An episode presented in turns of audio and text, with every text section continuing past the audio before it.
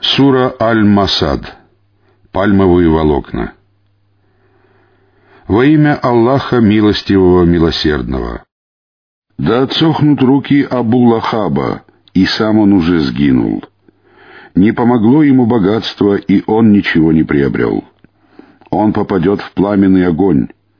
Жена его будет носить дрова, а на шее у нее будет плетеная веревка из пальмовых волокон.